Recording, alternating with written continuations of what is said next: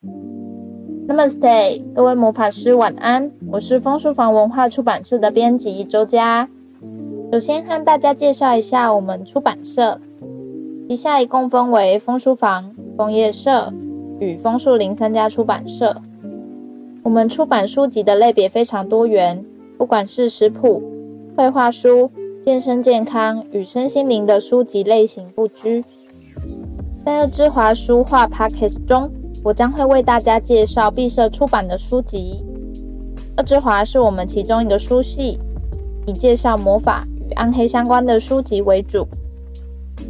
本频道呢，也会陆续介绍新书所有的有趣内容，编辑做出新的与軼事。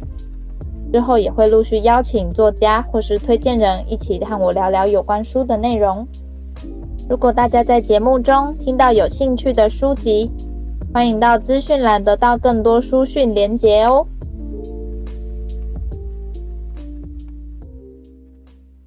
今天是九月最后一天，即将进入二零二二最后一季啦。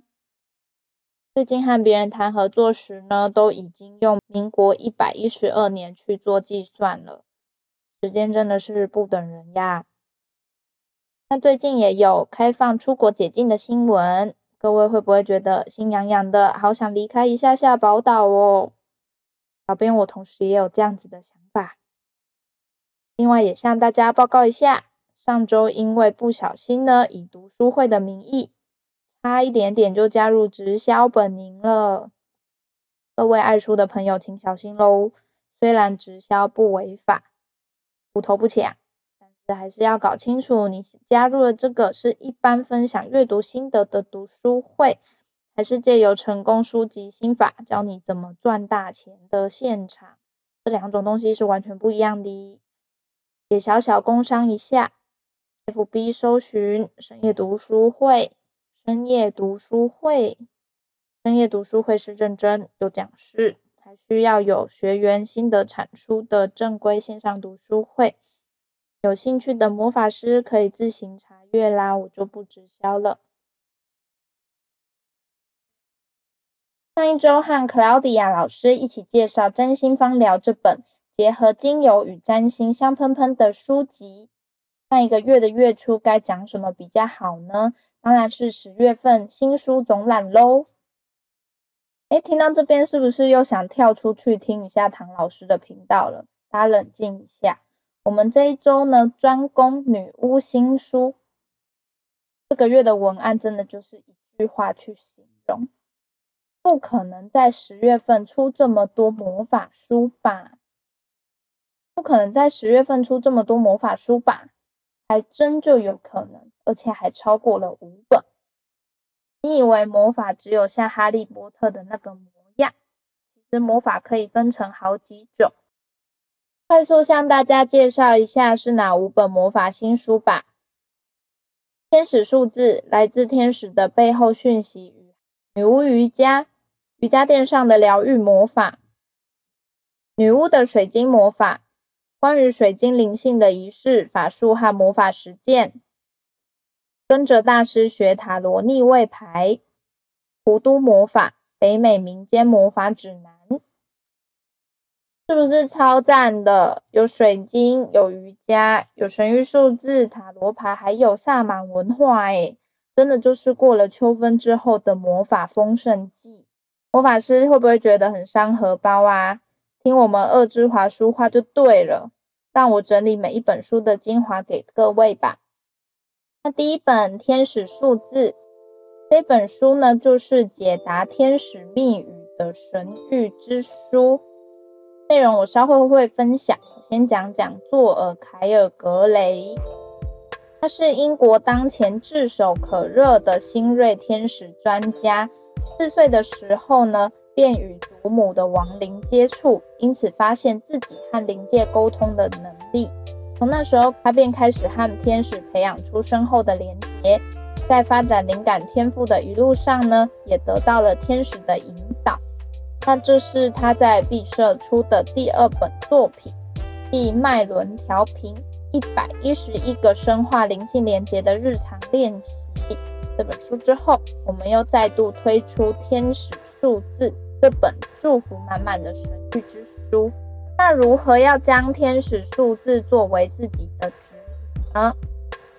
作者有讲到，可以先讨论数字时钟上面的四位数序列，就是说十二点十二分可能就是零零零零这四个数字。那你可以从零到九九九当中呢，针对每一个数字的解读去看的天使讯息。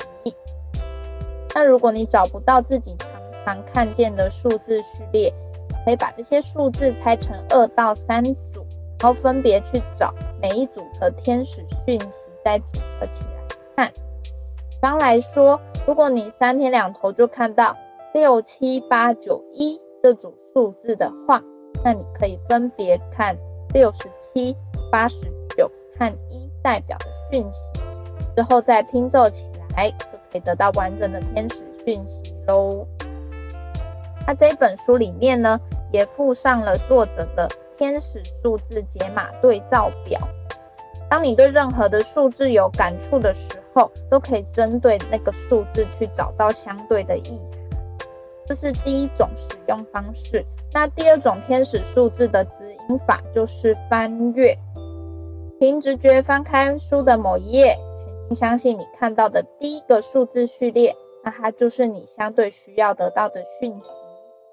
那比方说今天是九月三十号，我就去查九三零这个数字序列，它的天使数字意涵即为。拥有神赐予的疗愈天赋，宇宙鼓励你与世界分享这份天赋，活出更有意义的生命，是不是非常正向啊？我在编辑这本书的时候呢，也常常跟自己玩这个里面的游戏，主要是因为在做这本书的时候，它就像语录题一样的，就一句一句话的方式呈现，所以我在校稿的时候呢，还蛮容易恍神的。不知道老板有没有在听我频道，直接自爆。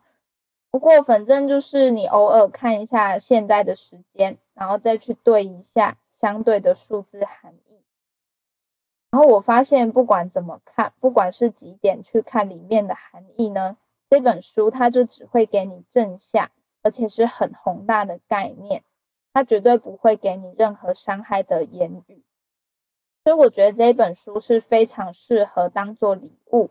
送给心爱的人或是自己的朋友，它里面呢就是给你很多天使的言语嘛，让它可以帮助每一个人和你的幸运天使连结。更棒的是呢，每翻一页都充满着力量支持你。第二本是女巫瑜伽，瑜伽垫上的疗愈魔法。这本书呢就是透过呼吸和体位法安稳接地。也包含留意日月星辰的神圣循环，并且探索脉轮的魔法能量的一本瑜伽书。会不会觉得这个书名听起来好像很忙啊？下女巫，一下又瑜伽的，整个资讯量过大哎。大家不要害怕，因为周佳我呢也不会魔法，也不太做瑜伽。那我们一起先看看作者怎么。他说。瑜伽主要的目的是让身心安静下来。那在这样的状态非常适合投入仪式、观想、咒语念诵或是祝祷等等任何需要全神关注的事情。瑜伽可以当作是灵性练习或宗教敬拜的辅助。即使没有任何特定目的，瑜伽也可以帮助你专注于当下在做的事情。在你操作任何形式的魔法时，为你排除杂念。多女巫呢也会投入类似瑜伽的能量练习，透过冥想、占卜或催眠等等方式，培养更高度的知觉。既然如此，我们就应该要积极做点尝试，刻意结合这两种活动。这本书是一场学习、探寻、流动的旅程。作者没有任何一切问题的解答，也还不知道瑜伽和巫术最后拼凑在一起的全貌是什么，这些都是需要和读者一起探索的。作者写《女巫瑜伽》这本书，是希望能和大家分享从以前到现在，他在这两个领域发现交织出的美妙火花。这本书让我想到春季我最喜欢的日剧《持续可能的恋爱》。这部日剧呢，上野树里扮演剧中的女主角，那她的职业就是瑜伽老师，并在课堂中常常分享有关印度瑜伽的心法。那毕竟瑜伽是一种沉浸式的察觉身心的一种运动，所以他常常在他的瑜伽课堂中，透过他的话语，让这一堂瑜伽课变得更有意义。虽然是这样，但是他其实在课堂之外呢，还需要去照顾父亲，或是挑战自己创业的一个忙碌的女孩，所以他每天负责疗愈别人，却都疗愈不到自己。那我觉得作者莎拉·罗宾森呢，也许也是在尝试将瑜伽、是魔法、观想、芳疗等等的女巫元素结合在一起，并且融入他的瑜伽动作当中。我觉得他将女巫仪式集结成这一本书，也是将魔法具体化的一种表现。那我分享一下其中关于拜月式的章节。拜月式就是瑜伽很常出现的动作，它是一连串流畅的瑜伽体式组成，意在对月亮表达崇拜。那在梵文中呢，拜月式的意思是月亮，有礼敬崇拜的意思。那这个字也来自 namas，也就是鞠躬之意。所以我在我们节目开头中讲的这个 namaste 呢，也是来自这个字根的。拜月式它是一套舒缓、有助于冥想的动作序列，很适合在傍晚时候练习。那这些动作也可以搭配拜日式一起练习，将太阳与月亮拥入怀中。也就是说呢，《女巫瑜伽》这本书邀请大家在做瑜伽的时候，这个常见的拜月式的动作，你可以一边仰望夜空。在凝视月亮的时候，涌现魔法般的奇妙感受，月亮能量结合，能为你照亮一条自在喜乐的人生坦途，让你在漆黑的夜晚找到自己的方向。第三本书《女巫的水晶魔法》，关于水晶灵性的仪式、法术和魔法实践。这本书详细介绍三十种女巫常用的水晶，又汇整超过一百款的水晶魔法特性哦。作者艾丽莎马贝尔在说明选择水晶、净化水晶还有激活它的方式后，教导在百智圣坛深度冥想仪式法术中该如何使用水晶，并设置水晶阵，水晶灵性结合深度的合作关系。这本书呢，它不仅涵盖超过一百种的水晶量，它连同封面、内页插画都非常漂亮。水晶是用高清的照片，那插图则是表现出像是灵摆、水晶魔法阵及女巫季节轮等等很奇幻又可爱的图像。觉得不管是内容充实，在阅读上也非常的舒适。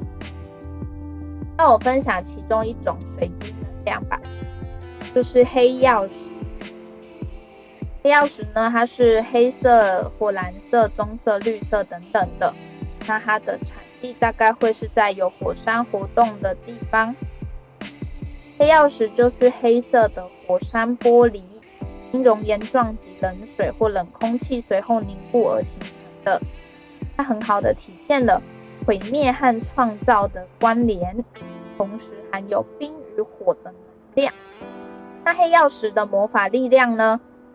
水晶球或是抛光过的黑曜石做成的灵摆，可以用来占卜或预测。它具有保护的能量，而且非常直接。随身携带它，可以让你清楚看到生活中需要改变的事情。那作者的使用建议是，在佩戴黑曜石。箭头的时候，它可以帮你克服挑战。黑曜石同时也非常适合制作乌镇。关于这个黑曜石的魔法提示，就是古代的许多武器都是用黑曜石制造而成的，所以它在保护法术中可以发挥非常强大的力量。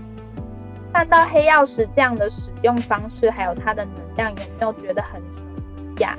没错，它就是影集《冰与火之歌》的神力武器龙晶 （Dragon Glass），它就是黑曜石削成的武器。而且作者乔治·马丁呢也证实了龙晶就是黑曜石。世界没有魔法，可是在他创造的世界里面呢，可能会有任何的魔法存在。所以这个矿物在这个故事里面就有不一样的意涵。那看影集还可以学矿石，多棒啊！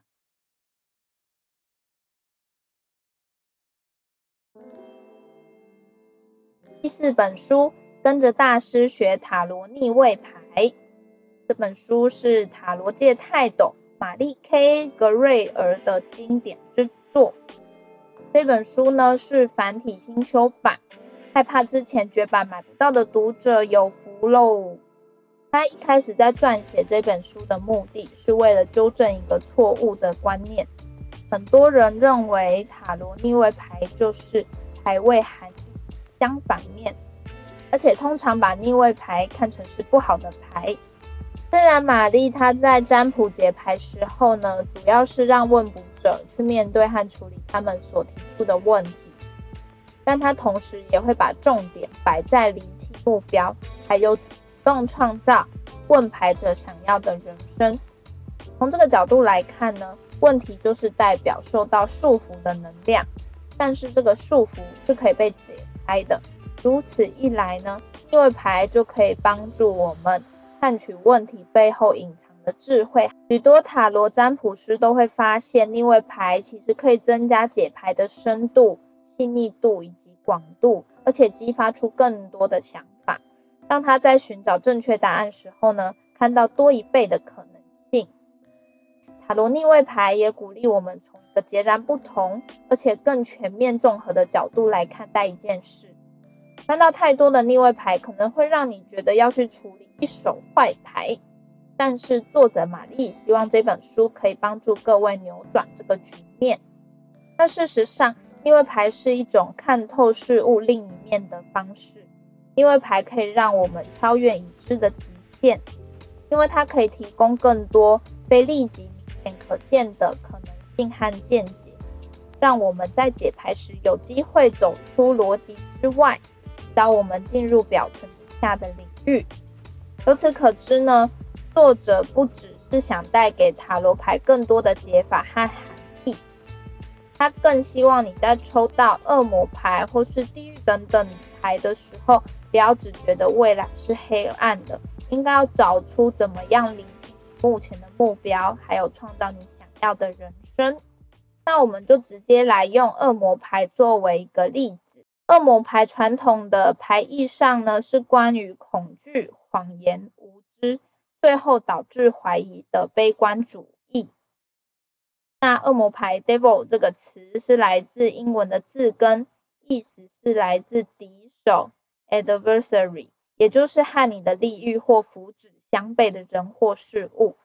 这张牌可以告诉你是什么东西在阻碍、限制或是束缚你的创造力。而且可能和你的童年罪恶感有相关性。比较温和的表现是，你可能会出现像恶魔一般的行为，做出对你自己不利的事情，而且可能会去嘲讽、骚扰或是迷惑他人等等的行为。很有可能会触犯社会或性方面的禁忌，或是只关心物质方面，企图改变规则来满足自己的利益。反正呢，它的传统牌意呢，就是包含着暴力啊、混乱啊、浩劫啊、惊吓啊等等的，听起来就不是很让人开心，一点都不想要抽到这个恶魔牌。那玛丽这边就讲说它的逆位含义啦，恶魔牌它的极端性可以说比其他牌更加强烈。一方面，它代表邪恶的胜利，灵性上的盲目。或屈服于诱惑、尽情纵欲，但是相反的另一端呢，它也代表你可以远离邪恶和束缚，开始迈向精神启蒙、灵性开悟的道路。根据根据物极必反原理，你可能轻易的从罪人变成圣人，像钟摆摆动的太厉害，就会翻过顶端，翻转到另一边的样子。这就像是圣者保罗在前往大马士革的路途中，从一个迫害基督徒的人变成改信基督教的使徒。但有时这张逆位牌也可能代表你觉得自己比他人还要优越，因为他们都有缺陷和弱点，或者呢，这张牌代表你过度正直、过度讲究道德或美德。他认为，如果你抽到恶魔逆位牌的话，你可能会拒绝诱惑，或是束缚你的东西，逃离不愉快的情境。比方说呢，你可能觉得你自己被公司占有了，或者是你只是为了糊口而去做这份工作，那现在就是该辞掉这份摧毁你灵工作了。所以说，这张逆位牌也是一个机会，你可以大大方方展现出你一直守护、隐藏的宝藏，也就是你自身的创造力和发自内心的喜悦。如果你发现你的恐惧是毫无根据的，那你就可以从错误中的压抑、操纵和依赖的模式中跳脱出来。通常你会开始更清楚意识到自己那些毁灭性的行为，对权势力量的误用。另一种情况是，你会发现有些公众人物的弱点和行恶行为让你非常失望。或许你只会找借口，而没有去正视那些事情的真实情况有多糟糕。所以，这样恶魔牌的逆位来举例的话呢，它除了就传传统含义上的解释之外，它给更多的是突破或者是逃离现状的意思，不完全都是负面的解释。当然，这一本书呢也附带逆位牌的图像，提供大家想象。不太懂大小阿尔克纳牌意的人也不用担心，作者无论是在正位或是逆位上都有详细的解说，也有详细解释该如何运用牌阵，所以初学者阅读上呢一定也是很顺利的哦。刚刚讲了一些天使数字真言，有讲到女巫是怎么用水晶还有瑜伽去进行疗愈的。还有塔罗牌怎么看逆位，以上都是偏向成为女巫的工具书。接下来这一本《弧都魔法》是我觉得我们这个月故事性最高的一本魔法书，《弧都魔法：北美民间魔法指南》。那我先讲讲这本书里面讲到的一个历史部分。弧都魔法是什么意思呢？它其实是一种源自非洲非裔美国人的魔法实践。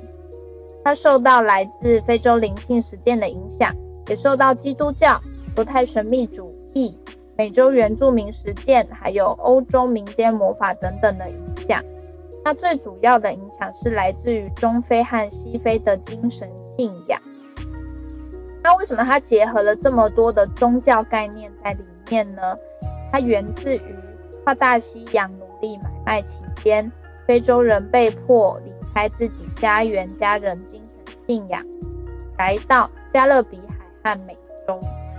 那就是因为这个奴隶贸易的关系呢，让他们没有办法大方的去相信他们自己的传统非洲宗教。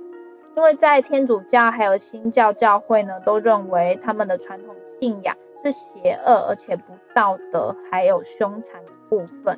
他们总是会觉得说，恶魔崇拜、活人祭祀等等的，都是源自于非洲宗教。所以说呢，在他们成为奴隶的期间，他们没办法大方的去相信自己的信仰，反而必须被迫接受基督教等等的其他人的宗教。这也是为什么弧都魔法呢，后期融合了非常多宗教的原因之一。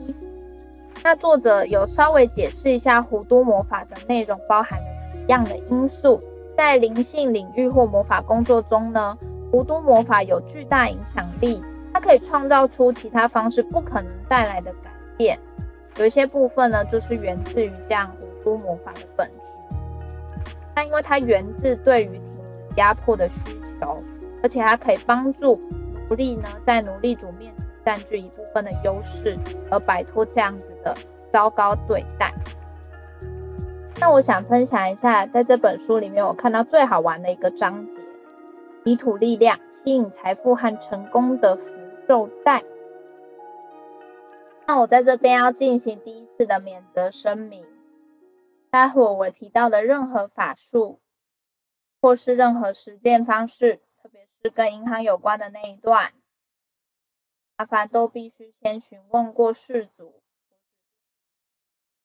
这封书房原书作者、责任编辑还有小编我一概不负任何的责任哦。我要分享这个符咒带，那在这本书从六十九页开始都有讲说，这个符咒带里面必须要放了什么东西，那你要对它念诵什么样的咒语，之后呢，就可以开始前往银行了。那去银行要干嘛呢？因为银行那边的主题就是金钱交易。到达银行之后呢，你就必须像一个忍者一样，尽量不引人注意。因为大部分的人也不知道你带着一个小袋子去那边要干嘛。找到一间银行，看到附近一个可以挖小洞的地方，那通常大楼周遭应该是会有一些草和泥土等等的，所以你挖好了一个洞，挖好洞之后呢，就可以在里面放一些钱，钱币就当做是大地帮你完成魔法的酬劳。所以你挖洞，也把钱币放进去。再把你手上拿的符咒带放进去这个洞里，再把这个洞填满，然后呢，继续在那边进行你的魔法祈祷和声明。完成这些程序之后，你就可以离开了。这个时候，布袋就会像是放在烤箱里面一样，它会开始自己烹饪，而且逐渐吸收金钱的汁液。好的，以上介绍洋洋洒洒一堆魔法书的内容。事到如今，我还是不敢相信这世界上竟然有这么多的魔法书。就我告诉你，十一月、十二月也不会更少哦。在写脚本的时候，我一直在想要怎么把这样子的魔法工具书讲得很有趣，不要照本宣科。希望经过我简短的介绍之后，大家还是可以自己上网去查查看，或是直接去书店翻翻看这些魔法书籍。那希望恶之华书画 Podcast 越来越多人听，越做越大，好让我来办个抽书活动，对吗？我会在资讯栏上放上所有魔法书的连结，希望各位魔法师们都还喜欢。下一周我将会分享恶之华书系的重点书《毒药手帖》。并邀请中正大学防治系教授戴生峰教授来和我一起聊聊有关毒药、犯罪等等的话题，敬请期待。那我们下周五再见喽，晚安。